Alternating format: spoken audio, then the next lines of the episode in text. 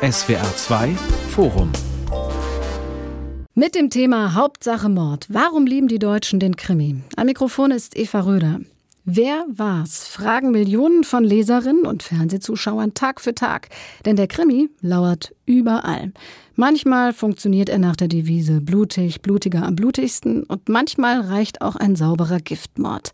Mehr als ein Viertel der verkauften Belletristikbücher laufen unter dem Label Krimi oder Thriller und das Fernsehen setzt sogar noch einen drauf. Fast die Hälfte aller Spielfilme sind Krimi-Geschichten. Nur warum ist das eigentlich so? Sind wir alle ein bisschen mordlustig? Was macht eigentlich einen guten Krimi aus? Und wie hat sich das im Laufe der Jahre verändert? Und wie wird es mit dem Krimi in der Literatur und im Film weitergehen? Und was hat es eigentlich mit dem Hype um True Crime auf sich? Darüber diskutiere ich mit meinen Gästen, der Schriftstellerin Simone Buchholz. Sie hat die Staatsanwältin Chastity Riley erfunden und ist mit den Büchern sehr erfolgreich. Mit dem Literaturkritiker und Begründer der monatlichen Krimi-Bestenliste bei Deutschlandfunk Kultur, Tobias Gohlis, und mit Christian Buss, Redakteur beim Spiegel mit besonderer Verantwortung für Fernsehen und Gesellschaft. Herr Bus, überall, wo wir hinschalten, im Fernsehen laufen Krimis. Wollen wir nichts anderes oder kriegen wir nur nichts anderes? Es ist beides. Zum einen ähm, will es der Zuschauer, die Zuschauerin, weil er damit eine und sie eine Formel an die Hand bekommt, zum anderen, glaube ich, sind die Fernsehverantwortlichen, die Fernsehmanager, gerade bei den öffentlich-rechtlichen, auch besonders ängstlich, neue Dinge auszuprobieren, denn äh, macht man keinen Krimi, geht die Quote schnell in den Keller. Mhm, also wir lieben es dann doch, ne? Ja. Frau Buchholz, Sie haben früher als Journalistin gearbeitet, unter anderem auch für Frauenzeitschriften geschrieben. Warum schreiben Sie jetzt Krimis und nicht das nächste Moppel ich? weil ich es kann. Ich glaube, ich, weil, weil ich das andere nicht kann. Das ist die richtige Antwort. Also ich habe tatsächlich, wurde mir äh, so vor 20 Jahren schon gesagt, meine Güte, schreib doch mal so Chicklet oder so Liebesromane. Das, äh, damit kannst du so viel Geld verdienen. Und ähm, ich habe immer gesagt, dass da bin ich nach 20 Seiten am Ende. Es interessiert mich einfach nicht. Und Kriminalromane interessieren mich deshalb oder das Genre interessiert mich deshalb, weil es eine wahnsinnig gute Möglichkeit ist, mal das Licht in den dunklen Ecken der Gesellschaft anzumachen und da reinzuschauen. Und ähm, das ist eigentlich, das ist Schriftstellerinnen Gold. Ne? Mhm. Licht anmachen in dunklen Ecken und schauen, wie Menschen sich verhalten, die am Rand stehen. Jetzt wollen wir noch den Literaturkritiker fragen. Nur weil Blut spritzt, ist es ja noch lange kein Krimi. Wie definieren Sie denn Krimi, Herr Gules? Da kann ich nur zitieren. Es gibt keine klare Definition für Kriminalromane. Das deutsche Reallexikon, der, das ist so eine Art Fachwörterbuch für der deutschen Germanistik, sagt, Allgemein, es handelt sich äh, um eine thematisch definierte Form erzählender Prosa seit dem späten 19. Jahrhundert. Der Kriminalroman handelt in sowohl typologisierten als auch freien Erzählmustern von Verbrechen und deren Aufklärung. Mehr ist dazu definitiv nichts zu sagen. Alles andere, es liegt im Detail. Okay, aber ein Verbrechen muss sein demnach, ne? Ja, aber schon da wird es äh, spannend es muss keineswegs ein Mord sein. Was ist überhaupt ein Verbrechen? Die hm. großen Verbrechen entziehen sich überhaupt dem Strafgesetzbuch. Leute wie Putin, die eindeutig momentan unter die Großverbrecher zählen, werden nicht in Krimis behandelt. Also was ist Verbrechen? Hm.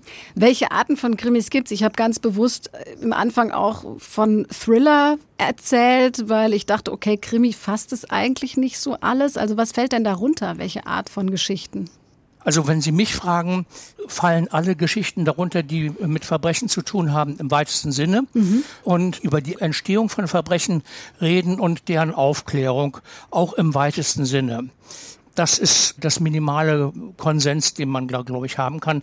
Ob es sich um Spionageromane handelt, Detektivromane, Thriller, äh, Krimis äh, oder welche Labels da verwendet werden, das ist alles mehr oder minder Marketing-Sprech, um den Lesern und Käufern eine Orientierung zu geben, damit sie eben zum Beispiel nicht in das Regal fallen vor Chiclet. Okay, es verkauft sich auch besser, aber auf der anderen Seite gibt es doch auch immer noch so, naja, diese Unterscheidung oder bei manchen zumindest, naja, es ist halt nicht Hochliteratur oder es ist doch irgendwie was nicht ganz so anerkanntes. Ist das noch so oder hat sich das inzwischen geändert? Ja, das ändert sich so nach und nach, jeweils nach Region und Ländern. In England oder Großbritannien muss man sagen, in dem Fall ist es sogar eine akademische Disziplin geworden, während in Deutschland junge Literaturwissenschaftler sagen, mit Kleist und Schiller und Hölderlin ähm, kannst du promovieren und hast du eine Chance auf eine Habilitation. Und auch in der Literaturkritik ist es so, dass viele sagen, Krimis lese ich nicht, mag ich nicht, ist äh, Formelliteratur. Und dagegen kämpfen wir seit äh, nunmehr, was weiß ich, 15 Jahren oder noch länger mit der Krimi-Bestenliste an und sagen, Formelliteratur, Leute, ihr habt noch nie Krimis gelesen, jedenfalls noch nie diese. Auch dem Fernsehen macht man ja den Vorwurf. Man hat es bei Ihnen so manchmal so zwischendrin gehört, Herr Bus, ja, ja, irgendwie fehlt den Programmplanern vielleicht ein bisschen die Fantasie, irgendwas anderes außer Krimis in Auftrag zu geben. Auf der anderen Seite ist er ja auch total vielfältig, oder nicht? Absolut. Also es ist ein Gefäß, in dem man alles anrühren kann, sozusagen. Ich habe eben ja auch das Wort Formel benutzt. Damit meinte ich eher, dass es, wenn wir zum Beispiel uns den beliebtesten Fernsehkrimi angucken, den Tatort, dass äh, tatsächlich die äh, Leiche in den ersten zehn Minuten ein Standard ist. Aber davon ausgehend kann man natürlich alles machen. Man kann den Zuschauer erschüttern, man kann ihn auf so einen klassischen, sage ich mal, Knobel-Whodunit mitnehmen. Und das ist für mich auch tatsächlich ähm, der Grund, weshalb es für mich so rein beruflich eigentlich auch nie langweilig wird, weil ähm, es immer wieder Fenster gibt, Tatort zum Beispiel, aber auch äh, in, in anderen Programmen, wo man das auf ganz unterschiedliche Weise aufregend ausnutzt. Manchmal sehnt man sich geradezu nach einem klassischen Whodunit, weil jetzt jeder bestimmten Phasen wirkliche besondere Meisterwerke hinlegen will. Das kann mhm. auch schwierig sein, weil das Fernsehen so oft dann doch nicht Meisterwerke produziert. Aber man kann da alles machen und jetzt, wir haben über den Tatort eben gesprochen, das föderale System, der Wettbewerb, das ist äh, in dem Sinne für die ARD tatsächlich sehr gut, weil man da in den Wettbewerb geht, die verschiedenen ähm, Rundfunkanstalten und zeigen will, hier schaut am Sonntag stellen wir unser schickstes Projekt vor. Ja, also Whodunit heißt ja so ein klassischer Rätselkrimi. Am Anfang ja. passiert ein Mord, es gibt ein großes Rätsel, wer war es und man will eigentlich rausfinden, wer es ist und darüber hinaus auch nicht viel mehr. Ist das anspruchsloser als andere Arten des Krimis? Wenn Sie mich fragen, nicht. Also ein sehr guter Whodunit der erstmal sehr gut gebaut sein muss natürlich, damit er dann auch jetzt im Fernsehen über 90 Minuten trägt oder in einem Buch über 2, 3, 400 Seiten. Ähm, der muss natürlich zum einen sehr, sehr gut gebaut sein und damit man dann mitgeht, braucht man natürlich auch eben sehr gute Figuren, die ausgeschmückt und mit Details versehen werden müssen, die spannend sind mit einer interessanten Psychologie. Sonst bleibt es eben bei der Formelhaftigkeit.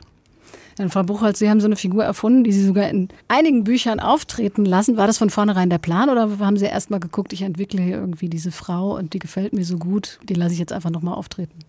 Oh Gott. Nee, der, also einen Plan habe ich äh, ehrlich gesagt nie gehabt. Das hat sich tatsächlich so ergeben. Ähm, ich fand Gewalt interessant und das fand ich auch beim Lesen von Kriminalromanen interessant. Ich fand diese Stimmung interessant, diese 185 verschiedenen Schattierungen von Grau und ich habe viel Chandler gelesen und dann Jakob Ajuni irgendwann und dann dachte ich, wow, man kann das, was ich an diesem Philip Marlowe-Typen so toll finde, an diesem mhm. zerbrochenen und doch sehr, sehr und gerade deshalb sehr menschlichen Detektiv, Ermittler, das muss gar nicht in Los Angeles spielen, das kann auch in einer deutschen mittelgroßen Stadt spielen wie Frankfurt. Man braucht nur das richtige Milieu. Und mich hat das Milieu fasziniert und dachte halt, ja, wenn ich so eine, so eine Figur nehme und ein bisschen in meine Erfahrungswelt übertrage, nämlich in die Erfahrungswelt einer Frau und ähm, quasi so eine Mischung mache aus Philipp Marlowe und Kemal Kayankaya und ähm, dann ziehe ich das mal alles auf links und das ist eine weibliche Figur und hm. die läuft in Hamburg ähm, durch den Hafen und durchs, durchs Rotlichtviertel. Dann habe ich was, ähm, was für mich ein guter Startpunkt des Erzählens ist und so fing ich an und ja, dann hat es halt irgendwie funktioniert und über die Jahre wurden es dann mehr und mehr und mehr, bis es zehn geworden sind und ähm, das war, wie gesagt, das war, das war kein Plan. Aber mich hat, ähm, also in der Beschäftigung damit habe ich schon gemerkt, dass die Spezialisierung, die schriftstellerische oder erzählerische Spezialisierung, die der Kriminalroman mir als Autorin abverlangt, dass das ähm, eine wahnsinnig gute Art ist, mein Erzählen weiterzuentwickeln. Also eben auch, was will ich denn ermitteln? Will mhm. ich Verbrechen ermitteln? Nein, ich will Gewalt ermitteln. Vielleicht will ich manchmal auch nur seelische Verletzungen ermitteln. Vielleicht will ich einfach nur Seelen, Menschen, Geschichten erzählen. Und ähm, für all das ist es eben ein Gefäß. Ne? Es ist ein Gefäß, in dem man menschliche Existenz in all ihren Facetten und vor allem ihrer Not zeigen kann. Und da sind wir wieder bei diesem Genrebegriff und dem, diesem, dieser deutschen Trennung zwischen Unterhaltung und Literatur. Ich meine, ey, was macht denn der Kriminalroman? Er zeigt Menschen am Rand. So. Und das ist, finde ich, überhaupt nicht low. Das ist äh, was ganz, was ganz, ganz Existenzielles. Macht es das Schreiben denn leichter? Weil ich habe ja zumindest mal so eine, ein Basiskonstrukt. Es passiert irgendein Verbrechen, eine Form von Gewalt. Es gibt jemanden, der will Gerechtigkeit, will es ermitteln, will es aufklären und irgendwer anders war es. Also das habe ich ja immerhin schon mal, bevor ich mit Null anfange. Naja, ich würde es, ich würde auch das noch erweitern. Ich würde sagen, es passiert, es ist, äh, es taucht ein Riss in der Welt auf. Mhm. Es taucht, das Unheil taucht auf. Und davon werden verschiedene Leute erschüttert dann, dann geht's los. Dann gibt's entweder eben den Whodunit, ja, wo man sagt, okay, man schickt jetzt ein paar Ermittler los und die, die lösen das Rätsel. Oder man macht so den Klassiker, ähm, der auch gut ausgeht. Also man schickt zwei tapfere Ermittler los, die so kaputt sein können, wie sie wollen, aber einfach, weil sie Männer sind, reparieren sie diesen Riss, flicken ja. sie den wieder zu und am Ende ist alles gut. Oder man schickt ähm, so klassische Noir-Ermittlertypen oder auch Frauen dadurch und ähm, die schauen sich das alles an und am Ende ist einfach alles ein bisschen anders schlimm als am Anfang, aber es ist nichts wieder gut. Ne? Also es fängt mit dem Unheil an, mit dem Riss in der Welt und was dann kommt, ist vollkommen offen, je nachdem, wie man das Genre interpretiert.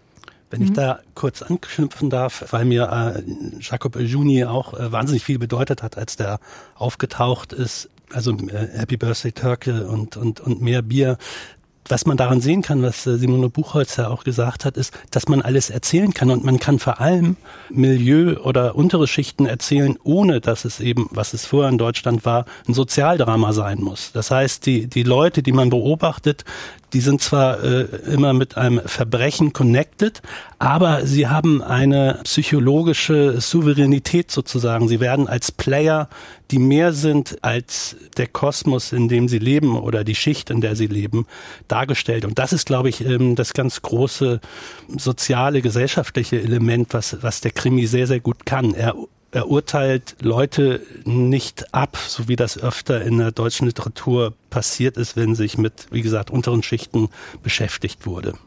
Wie sieht es denn mit Rollenklischee aus? Ich meine, gerade beim Fernsehen kann man es immer noch sehen. Also ich brauche zumindest mal als Kommissarin oder Kommissarin verkorkstes Privatleben. Ähm, Im Idealfall habe ich eine Lederjacke im Schrank und auch immer noch, auch wenn es ein bisschen traurig ist, an vielen Fällen ähm, Schauspielerinnen und Schauspieler mit Einwanderungsgeschichte sind Drogendealer, Prostituierte und so weiter. Hat sich da viel getan? Tut sich da gerade viel? Was meinen Sie, Herr Bus? Im Fernsehen reden wir erstmal über das Fernsehen. Das Fernsehen ist da leider zu, zurückgefallen, würde ich sagen. Wir hatten hm. da mal einen ganz starken Entwurf im Tatort beim, äh, beim Hamburger Tatort Mehmet Kurtulus spielte einen verdeckten Ermittler türkischer Herkunft. Das war wahnsinnig modern erzählt, weil es da auch um Identitäten ging. Also weil diese Person eben nicht ein, ein, ein klassisches türkisches Rollenmuster hatte, sondern sehr, sehr, sehr toll damit gespielt hat. Und man muss sagen, der NDR sagt das jetzt nicht so gerne ähm, oder gibt das nicht so gerne zu. Til Schweiger ist ja sozusagen Nachfolger geworden. Er wurde damals eingestellt, weil einfach die Publikumsresonanz nicht groß genug war darauf. Und jetzt gibt es die Devise, wir machen es möglichst divers, aber die, die ganz großen Ermittlerrollen, damit tut man sich tatsächlich noch schwer. Also da etwa afrodeutsche Ermittlerfiguren zu installieren. Das finde ich tatsächlich schade. Also bei, bei all diesen Diversitätsgeboten, mit denen das Fernsehen äh, sicher auch hervortut. Wie ist es in der Literatur, Herr Gohles, jetzt speziell in der deutschsprachigen Krimiliteratur?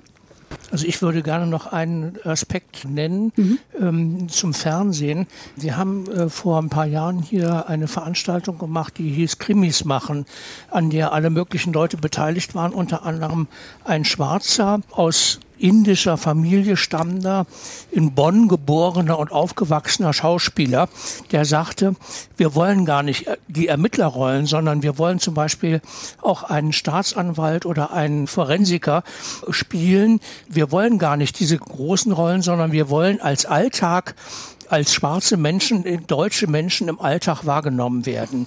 Und das finde ich ganz wichtig, weil das nämlich ähm, diese komische Bindung, die der Fernsehkrimi äh, immer noch an, hauptsächlich an die Ermittler hat, unterbindet. Es, es wäre wesentlich interessanter, und da knüpfe ich nochmal an das an, was äh, Simone Buchholz gesagt hat. Es geht unter anderem auch darum, die Opfer zu zeigen Und das ist auch der Mangel ähm, des klassischen Houdanet oder der Houdanet-Schreiberei überhaupt, dass eigentlich die Konzentration auf den Täter äh, fokussiert ist. Wie, warum bringt der um?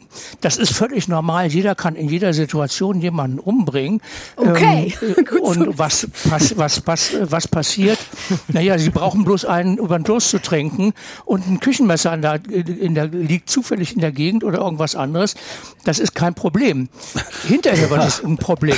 Für die Opfer, für, die, für den Täter äh, und so weiter. Jetzt habe ich natürlich wieder, bin, bin ich zurückgekommen. Also soll ich nochmal auf Ihre Frage antworten nach der Diversität? Gerne. Zum einen ist es so, äh, dass ähm, die Grundfrage, wer schreibt, sich von nach und nach immer mehr ähm, verschiebt zu einem, da wird mir Simone Buchholz vermutlich gleich widersprechen, zu einem Geschlechtergleichgewicht. Es ist allerdings immer noch so, dass es äh, die Frage ist, wer wird wahrgenommen. Da gibt es immer noch große Unterschiede, auch unter der Frage, wer kritisiert. Da sind es immer noch hauptsächlich Männer, die kritisieren. Aber insgesamt würde ich sagen, dass in der großen Frage der Geschlechter geht es eindeutig in Richtung Gleichberechtigung und ähm, es kommen auch immer mehr Krimis, weil natürlich dieses Thema Diversität, äh, non-binäre Personen und so weiter stärker eine Rolle spielt. Stärker kommt dann auch der Krimi, weil der natürlich populär sein möchte. Frau Buchholz, wollen Sie widersprechen? Also was die Arbeitsverteilung angeht zwischen Männern und Frauen, läuft es total gerecht. Ähm, Frauen schreiben genauso viel Kriminalromane wie Männer. Ähm, was die Wahrnehmung angeht, hat Tobias Gulis auch vollkommen recht. Da ist einfach noch ein sehr großer Unterschied. Ich kenne äh, Kritiker, die sagen, Kriminalromane von Frauen sind nicht satisfaktionsfähig. Die lese ich gar nicht erst. Hm. Ähm, und äh, es gibt diese wunderbare Studie der Uni Rostock, eine Literaturrezensionsstudie, ähm, die heißt Frauenzählen. Und da ist das, sie zeigt sehr schön, dass also Frauen genauso viel schreiben wie Männer. Also der Anteil der Autorinnen genauso groß ist wie der Anteil der Autoren, aber dass der Rezensionsanteil in den Publikationen eben unterschiedlich ist. Also ganz, es ist vollkommen klar, Frauen besprechen Bücher von Männern und Frauen, Männer besprechen vor allem Männer. Und äh, am besten sind immer dann diese Zitate aus Rezensionen, die ähm, man bei Männern, glaube ich, nie schreiben würde. Es ist erstaunlich, äh, dass sie ihr Niveau halten kann mit jedem folgenden Buch. Das, das ist so, wie sie hat sich stets bemüht oder so. Ja, aber erstaunlich, dass sie ihr Niveau, ja, wieso sollte ich mein Niveau nicht halten? Ich werde ja älter und besser und mach, äh, mach den Job immer länger. Warum sollte ich schlechter werden? Und das würde man Männern, glaube ich, nicht so, nicht so umhängen, dieses Prädikat, ne? So. Zur Diversität ich muss aber auch mal unterbrechen äh, als Kritiker. Also das trifft nicht ähm, auf alle Kritiker zu. Nein, nein, um Und, Gottes Willen. Ähm, außerdem geht es natürlich auch um die Qualität von Kritik. Die Krimi-Kritik ist ja völlig unterschiedlich. Zum Teil findet sie ja nur noch äh, in Nischen und drei, drei Wortsätzen statt. Ja, ja, ich glaube auch, dass die, also das ist mir auch, habe ich schon auch gespürt, dass ja das Krimi-Feuilleton die Plätze beschnitten bekommen hat. Und natürlich gibt es ganz hervorragende ähm, auch männliche Rezensenten. Das wollte ich jetzt überhaupt nicht ähm, überhaupt nicht in Abrede stellen. Aber ich habe eben auch das Gefühl, wir kommen da auch sehr voran gerade. Also wir sind ja auch immer dann laut geworden, die Frauen, und dann äh, war es auch wieder gut. Zur Diversität würde ich auch da sagen, der Kriminalroman verpflichtet sich inhaltlich eigentlich äh, ganz automatisch ähm, der Diversität, weil ein guter Kriminalroman oder einer, der sich ernst nimmt, ähm, ist Neorealismus mhm. und ähm, bildet neben dem Journalismus ist es das Werkzeug, um äh, am schnellsten, direktesten und präzisesten Gesellschaft abzubilden. Also wir bilden gesellschaftliche Realität und Wirklichkeit ab.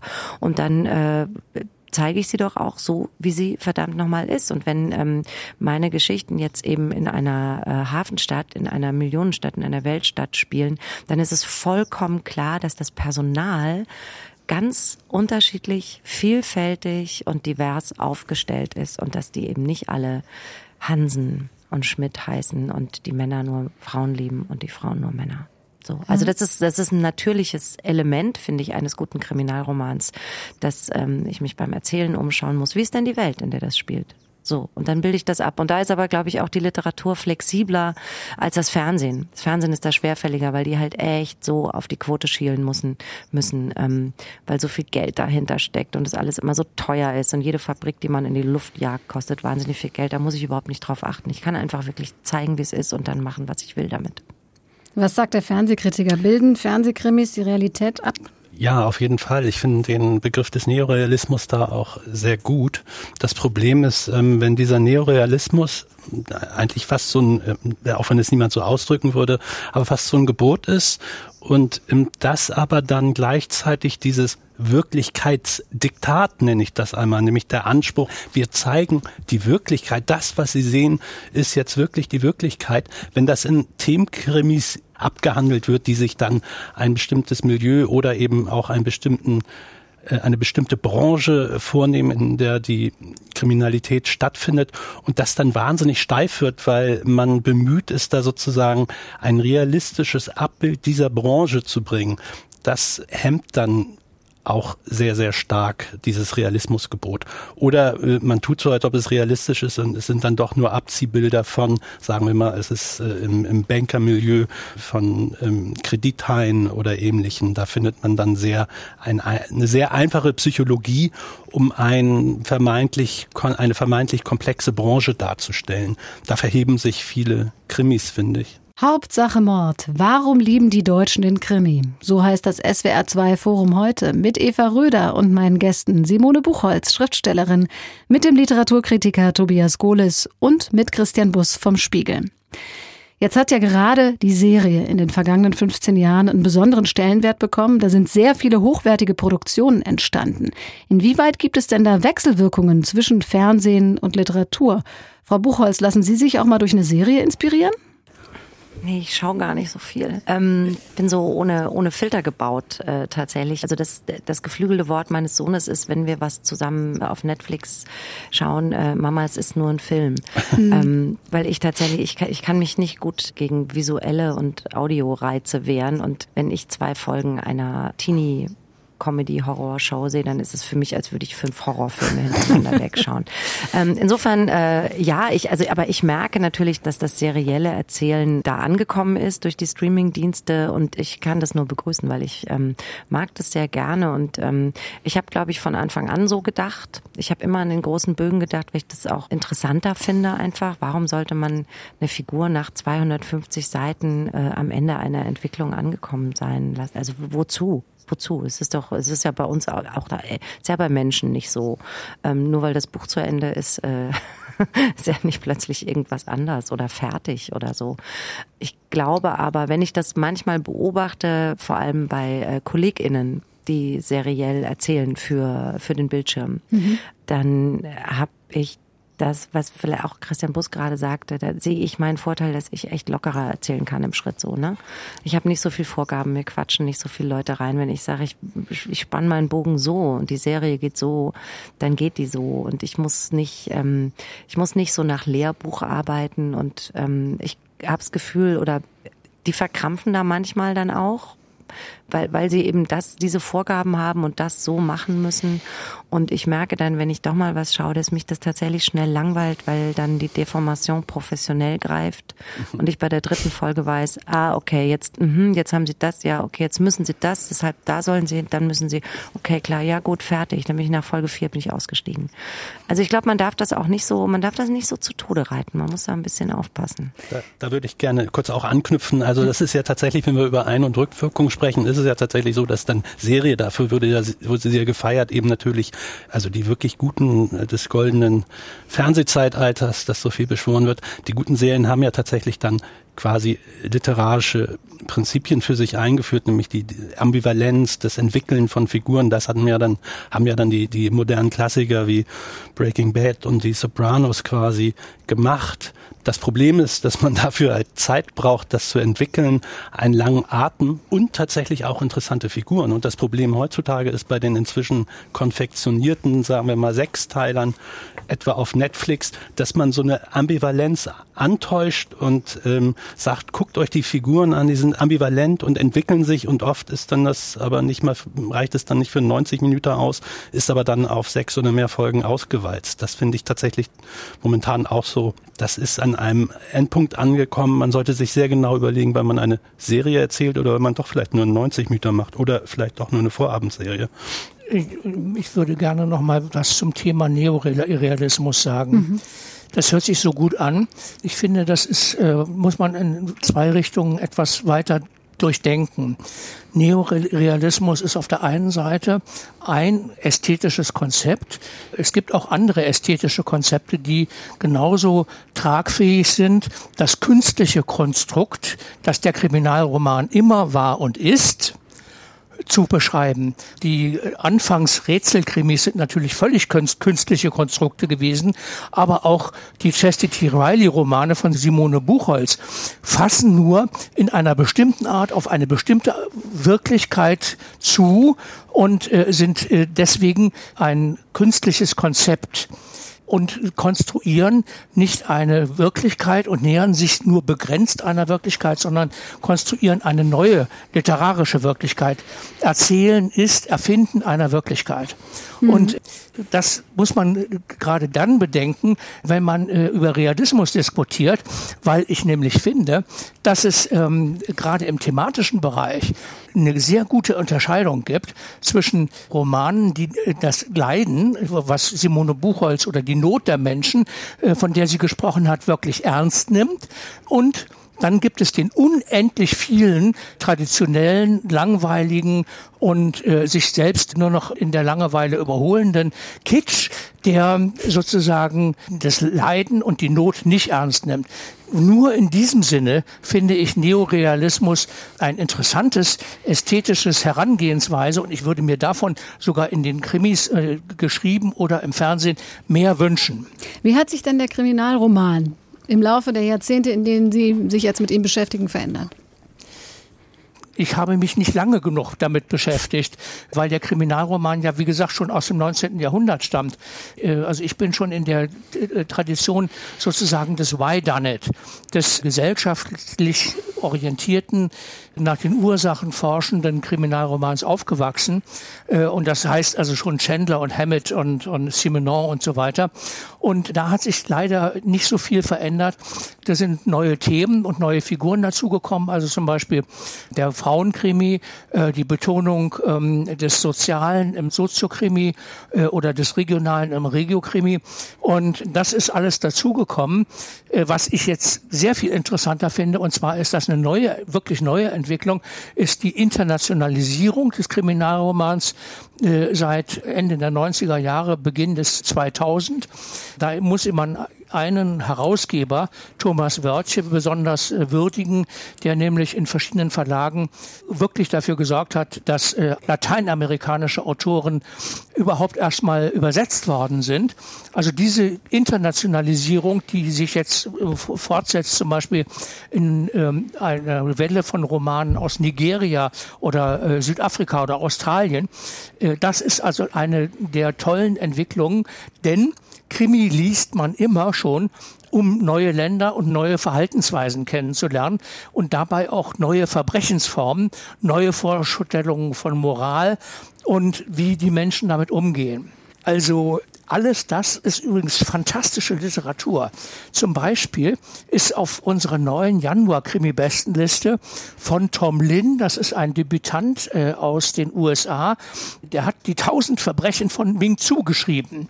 Das ist auf der einen Seite eine Geschichte der chinesischen Arbeiter, die an den Eisenbahnen gebaut haben in den USA. Andererseits ist es eine fantastische Geschichte über magischen Realismus mit äh, Leuten, die zum Beispiel ihre Gestalt wechseln können äh, und an jemanden anderen anpassen können oder eine Frau, ähm, die, äh, wenn sie äh, angezündet wird, nicht verbrennt und drittens ein Serienkiller-Roman und ein viertens ein Western. Äh, und das ist zum Beispiel das, was äh, jetzt wirklich neu und modern ist, äh, eine Mischung der Genres und ähm, zu einem vollkommen geschlossenen und interessanten und super spannenden Roman. Wir müssen mal auf unseren Titel zu sprechen kommen. Warum lieben wir Deutschen den Krimi so sehr? Wir haben ja vorhin schon mal angesprochen, ja, fast die Hälfte der Spielfilme im Fernsehen sind Krimis, aber die bringen auch überwiegend gute Quote. Also wir wollen das ja offenbar so. Woran kann das liegen? Haben Sie eine Idee? Uns geht's wahnsinnig gut. Und deshalb beschäftigen wir uns gern mit den dunklen Seiten. Ja, aber es ist tatsächlich, also, also das weiß ich von meinen skandinavischen KollegInnen. Ähm, das, die schönste Geschichte ist immer von äh, meiner Freundin Lilia Sigurdardottir aus ähm, Reykjavik die immer ähm, das so schön erzählt. Die sagt, you know, we have 1.5 murderers a year in Iceland. And um, but look look at the crime literature, it's horrible. Ziemlich langweilig so. das Leben und deshalb ja, braucht man so, ein bisschen und, und wenn man sich dann die isländische Krimiszene anschaut, ah, boah, da wird blutigst. Also es ist so ein krasses blutiges, heftiges Zeug. So, und dann je weiter man äh, südlich vielleicht auch, das weiß dann Tobias Gohl ist besser, aber ich habe den Eindruck, ähm, wenn man dann äh, südamerikanische Kriminalliteratur liest, äh, wo halt, äh, weiß ich nicht, äh, jeden Tag so und so viele Frauen sowieso einfach auf der Straße umgebracht werden, die beschäftigen sich mit ganz anderen Dingen. Und da haben vielleicht auch die Leute gar nicht so wahnsinnig viel Lust, sich äh, ständig mit dem Grauen zu beschäftigen. Und meine steile These ist, je besser es einer Gesellschaft geht, je friedvoller sie ist und je äh, muckeliger und gemütlicher es die Leute haben, desto mehr stehen sie auf den Grusel dem stimme ich zu. Ähm, ich denke auch, dass es der Krimi ist in großen Teilen eine Stellvertreterveranstaltung, äh, in dem man dann tatsächlich äh, Stimmung, Gelüste, verbotene Gedanken möglicherweise ausgelebt sieht. Das ist, denke ich, auf jeden Fall ein großer Anreiz, dass es in dieser in diesem Maße konsumiert wird. Also ganz im aristotelischen Sinne, ich habe am Ende meine Katharsis, kann mich von den Gefühlen freimachen und sie dann im Drama ausleben. So. Ja. Und die Qualität, genau. wenn ich das sagen darf, macht sich davon abhängig eben, ob am Ende eben alles äh, Friede, Freude, Eierkuchen ist, also der Riss, von dem Simone Buchholz gesprochen hat, einfach gekittet ist oder das Verbrechen aufgeklärt von tollen deutschen Beamten oder eben, wir haben über Serie gesprochen, da möglicherweise eben eine Ambivalenz und eine Erschütterung gleichzeitig zurückbleibt. Dazwischen findet das ja statt. Beides kann seine Qualität haben, die Katharsis, aber auch die, die bleibende Erschütterung, die Anregung, sich mit gesellschaftlichen ähm, oder auch psychologischen Missständen zu beschäftigen. Das kann beides sein. Herr Golis, Sie wollten sich noch einschalten. Ja, ich wollte eigentlich ein bisschen erweitern und sagen, es geht nicht nur um ähm, sozusagen bestimmte Triebe auszuleben, sondern Krimis anschauen und Krimis lesen vor allem auch, ähm, ist eine Art von Lebenskunst. Man kann auch lernen, am Beispiel Konflikte zu bewältigen. Ähm, das geht gerade besonders gut bei den eher psychologisch orientierten Kriminalromanen. Wenn, wenn man ästhetisch diskutiert ähm, über die Qualität von Kriminalromanen, darf man eins nicht vergessen. Der Leser findet auch äh, in dem dümmsten und schlechtesten Kriminalromans möglicherweise Unterhaltung mhm. und äh, eine Art von Lebenskunst äh, und sei es auch nur das Vergessen dessen, was um ihn herum geschieht. Wenn man aber aufs Fernsehen schaut, da gibt es ja zumindest auch Studien, die sagen, ähm, wenn ich mir zu viel Krimis reinziehe, vielleicht ja auch True Crime, dann denke ich auch, es passiert mehr in meiner Umgebung. Es passieren mehr Morde, obwohl ja Deutschland auch noch relativ verwöhnt ist, was das angeht. Kann es sein, dass mich das dann völlig paranoid macht und ich denke, oh, mein Nachbar bringt jetzt aber wirklich zu spät seinen Müll runter, wer weiß, was darin versteckt ist? Oder kann ich ganz beruhigt weitergucken?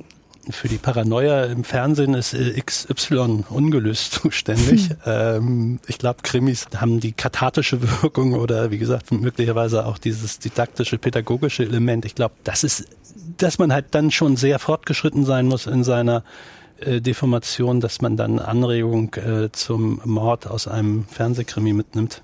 XY ist ja aber eigentlich ein ganz gutes Beispiel. Das ist so die Urmutter, die deutsche Urmutter des True Crime, wie es heute heißt. Also wahre Verbrechen, die erzählt werden. Entweder in eine Geschichte eingebaut oder eben in einem Format, wo dann die Forensiker erzählen, was da, wie das passiert ist oder die Ermittler, wie sie drauf gekommen sind. Was halten Sie von diesem Trend, Frau Buchholz? finde ich total langweilig, sorry. Mhm. Ich habe echt, ich kann mit, mit, mit True Crime überhaupt nichts anfangen. Ähm, das ist mir viel zu es ist mir zu sehr auf Effekt gebaut. Leute ja, spielen sich eitel in den Vordergrund und äh, erzählen, wie geil sie irgendwas gemacht haben. Also zumindest in diesen klassischen True Crime Sachen. Und das ist auch wirklich, ich finde es oft auch ähm, voyeuristisch. Ähm, was ich interessant finde, ist, wenn zum Beispiel mein Kollege Jens Eisel hat jetzt seinen letzten Roman, der, also der ist jetzt so zum, zum Genre rübergegrätscht und hat mit Cooper einen wahren Kriminalfall aus den 60er Jahren, glaube ich, aus, aus den USA zu einem Roman verarbeitet. Da finde ich es interessant. Was sagen Sie, Herr Gohlis? Also Meines Erachtens nach handelt es sich um eine Form von äh, Blutsaugerei, Kannibalismus, Aufgeilen an, an Schauermärchen ja, die, ja, ja, ähm, und so weiter. Ähm, auch die Edelschriftsteller, dazu gehört Herr Stierach, äh, geilen sich in derselben Art und Weise und geilen auch ein akademisch gebildetes Publikum durch gute Schreibe daran auf. Ich halte das äh, für einen Blödsinn äh, und einen da wirklich Ersatzbefriedigung niederster Triebe. Wie ist es im Fernsehen? Also es ist ja auch als Podcast oft sehr erfolgreich. Im Fernsehen gibt es auch diese Formate, Herr Bus. Was meinen Sie? Können die den Krimis Wasser reichen? Naja, die sind teilweise ähm, tatsächlich wahnsinnig gut erzählt. Also im Guten wie im Schlechten. Ich teile da zum Teil die, den Ekel auch tatsächlich, ähm, weil es eben so ein, ähm, dieses Nacherzählen von, also wahren Morden oft sehr juristisch ist. Gleichzeitig werden da oft modernste Erzählweisen zum Einsatz gebracht. Man geht sehr tief rein in, in bestimmte Soziotope, erzählt das auch mit einer gewissen Ambivalenz. Das Problem ist, finde ich, dass oft diese True Crime Geschichten in nicht abgeschlossene Sachen reingehen. Das ist natürlich eigentlich journalistisch interessant. Das ist das, was äh, vor allem meine Kollegen dann oft auch machen. Also, dass man ähm, journalistisch was weitererzählt, was juristisch nicht gelöst ist. Ähm, aber das ist auch tatsächlich eine heikle Sache dann manchmal. Okay, Sie bedienen sich aber ähnlicher Kniffs und Tricks wie auch die Literatur. Ich will es jetzt mal ganz bewusst so, so pauschal sagen. Am Ende geht es ja auch beim Film immer um Drehbuch, Drehbuch, Drehbuch, äh, um die gute Geschichte. Was ist eine gute Geschichte, Frau Buchholz? Wann ist eine Geschichte gut? Wenn sie mich beunruhigt. Also wenn ich ein Buch zu Ende gelesen habe oder eine Geschichte zu Ende ist und ich kann ganz ruhig und sanft schlafen, dann war es eine schlechte Geschichte. Ganz einfach. Auch wenn sie sie wahnsinnig gut unterhalten hat. Ja, aber dann, dann ist sie so flüchtig. Dann mhm. läuft die mir sofort wieder weg. Ich werde nie wahnsinnig gut unterhalten, wenn es mich nicht ganz tief berührt hat. Dann ist es, also es geht nur zusammen. Wenn man mich unterhalten will, muss man mich echt, äh, muss man mich anfassen in der Seele. Und ja, also ich glaube wirklich, wenn ich, wenn ich äh, tatsächlich, wenn ich ein Buch zur Seite lege, ich lese viel vorm Einschlafen und es zu Ende ist und äh, ich denke, oh ja, jetzt kuschel ich mich schön ein und schlafe ganz gut, dann weiß ich mit hundertprozentiger Sicherheit, das war echt ein Scheißbuch. Was sagt der Literaturkritiker? Ich bin eigentlich äh, auf derselben Linie. Das trifft generell zu für Kriminalliteratur und für Literatur. Gute Literatur muss verunsichern. Bei der Kriminalliteratur kommt noch dazu, sie ist besonders schlecht, wenn sie die Vorstellung verstärkt, dass die schlechte Welt außerhalb von mir ist. Die schlechte Welt ist um uns herum, in uns drin und gehört zu uns und wir sind selber gut und schlecht. Und äh, wenn das verwischt wird, dann ist das schon mal äh, nicht gut. Deswegen ist äh, die Literatur zum Beispiel von Agatha Christie oder äh, von den unfehlbaren äh, Kommissaren vollständig obsolet, weil das nur entweder die Verherrlichung von irgendeiner Art äh, abstrakter, weltferner Intellektualität bei Agatha Christie, bei Leugnung der Wirklichkeit ist oder bei den traditionellen Kommissaren einfach äh, schlichte Vertuschung von Polizeiwillkür und kein Realismus, den man da gerade bei der Polizei dringend anraten muss. Beim Fernsehen braucht es natürlich noch ein bisschen mehr und viele Fertigkeiten und Menschen, die ihren Beitrag zu einem guten Film leisten, aber alles basiert auf der guten Geschichte. Wann ist die gute Geschichte gut? Ich muss mich da komplett den Kollegen anschließen. Verstörung, Konflikte, ungelöste Konflikte, das ist das, was auch bei mir den Nachhall bringt, dass da etwas ist, äh, an dem ich mich abarbeite. Die Ambivalenz, über die wir eben gesprochen haben, dass eine Figur eben nicht ausgeleuchtet bleibt, sondern einem sehr schlüssig erscheint, ohne dass man das Gefühl hat, sie ist in jedem Winkel ausgeleuchtet. Das finde ich sehr stark. Und äh, ich finde es interessant mit dem eben angesprochenen Agatha Christie, dem quasi intellektuellen äh, oder den Intellekt, das Denken ansprechende äh, Täterrätsel, ähm, dass es da momentan im Fernsehen ein Comeback gibt. Das hat mich äh, in den letzten Wochen erschüttert. Wir haben das gesehen hm. bei diesem riesigen Erfolg von bei Netflix Glass Onion Knives Out und das ist aber tatsächlich nur die Spitze dieses des Eisbergs. Da kommen halt eine Menge, Menge, Menge neue Knobel- und Rätselkrimis und dieses alte verstörende Genre, was wir hatten, also die, die, diese modernen Fernsehklassiker, die sind auf dem Rückzug und da bin ich noch nicht ganz im Klaren mir darüber, was das zu bedeuten hat. Aber möglicherweise bedeutet das auch nichts Gutes. Ich glaube, die Antwort ist äh, relativ einfach. Das, also immer, wenn so ein, wenn so ein Biedermeier zurückkehrt, tut er das, weil die Gesellschaft verunsichert ist.